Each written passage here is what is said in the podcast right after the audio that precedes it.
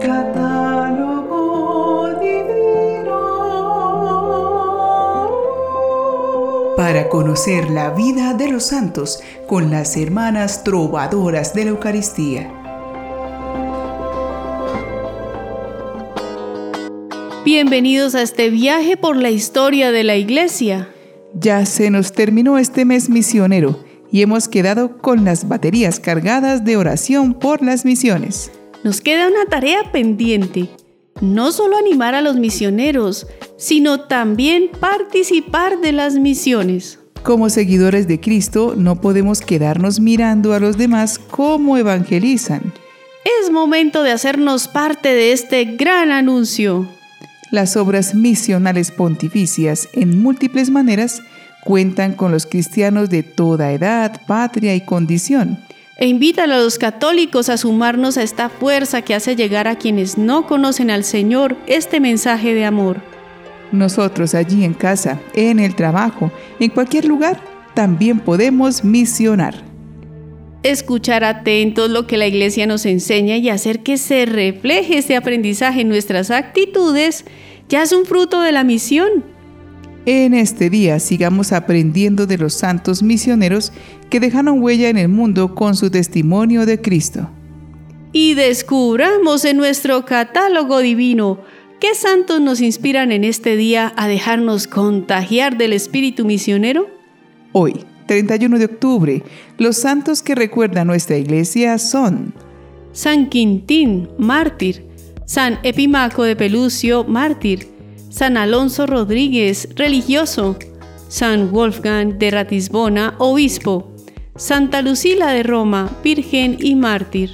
San Foilán, abad y misionero, Santa María de la Purísima de la Cruz Salvat y Romero, virgen, Beato Tomás de Florencia Velacci, religioso, Beato León Novakovsky, presbítero y mártir. Beata Irene Stefani, religiosa. Beato Domingo Collins, religioso y mártir. Y Beato Cristóbal de Romaña, presbítero. Conozcamos a una audaz religiosa que tocó los corazones de los africanos, siendo para ellos una madre de misericordia, y los llevó a Cristo con suavidad y caridad incansable. Ella es la beata Irene Stefani. Su nombre de pila era Aurelia Giacomina Mercedes Stefani. Nació en la población de Anfo, en Brescia, Italia, en el año 1891. Su familia era de una profunda fe cristiana. Desde que era una niña, ella difundía la fe entre sus compañeras de clase y su familia, como pequeño apostolado. Siempre pensaba en los pobres, ayudaba a los ancianos y cuidaba a los enfermos con trabajos pesados y humildes.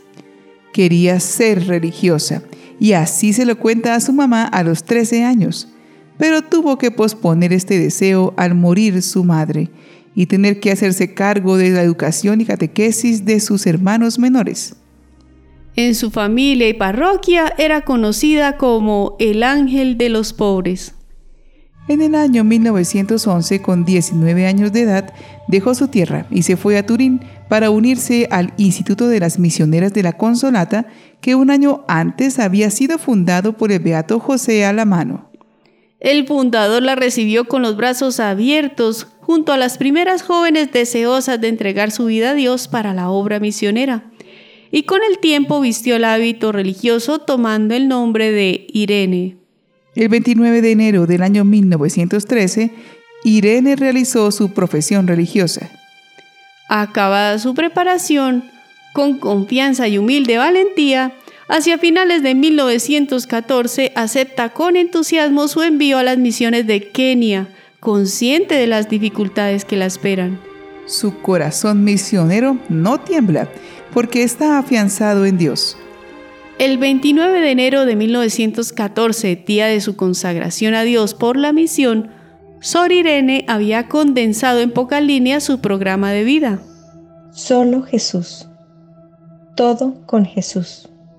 Toda de Jesús. Todo para Jesús. Nada para mí. En Kenia, donde la evangelización estaba en sus inicios, no existían ni escuelas ni servicio sanitario. Allí tuvo que aprender un idioma nuevo, adaptarse a la cultura y deshacerse de ciertos prejuicios previos. Asimismo, se afirmó en su lema, Jesús es el Salvador y vino a salvar también a los hijos de este pueblo. Durante la Primera Guerra Mundial sirvió como enfermera de la Cruz Roja tanto en Kenia como en Tanzania, atendiendo a muchos nativos que fueron movilizados por los ingleses para ampliar y defender sus fronteras. Con piedad y abnegación pasó días y noches en las grandes carpas donde se amontonaban hasta dos mil enfermos y heridos. Allí, en medio de un hedor insoportable y con enfermos prácticamente abandonados a su suerte, la beata supo brindarles alivio y consuelo en su sufrimiento. Ella era como un ángel que los lavaba, administraba sus medicamentos, les vendaba sus llagas y heridas, les distribuía la comida, entre otras cosas. En aquellas miserables condiciones faltaba todo, pero Sor Irene suplía los recursos multiplicando los gestos de caridad y con la cercanía afectuosa y maternal a cada uno de ellos. Su atención, cariño y delicadeza con que realizaba estas actividades dejaba desconcertados a todos y captó la admiración de muchos musulmanes, médicos sin escrúpulos y torturadores. Asimismo, preparó a miles que voluntariamente decidieron bautizarse en peligro de muerte. A fines de la guerra, Sor Irene vuelve a Kenia y se entrega totalmente a la obra de evangelización con inagotable espíritu apostólico. Ella llega a ser maestra, enfermera, partera, visitadora familiar y a todo lleva amor y gestos concretos de solidaridad. Tanto es así que la gente empieza a llamarla con cariño Nyata, que significa la Madre Toda Misericordia. Incansable la apodaban Nam Uiseta, es decir, inquieta. Iba por el campo buscando jóvenes y adultos para que fueran a la escuela. Por otro lado, salvó a un gran número de niños que fueron abandonados por sus padres para que se practicara brujería con estos pequeños. Al cumplir 39 años de edad, frente a las necesidades incalculables de la obra misionera, y siempre consciente de su pequeñez, Sor Irene sintió una llamada interior a ofrecer a Dios el sacrificio supremo de su vida para preparar la venida del reino en estas tierras.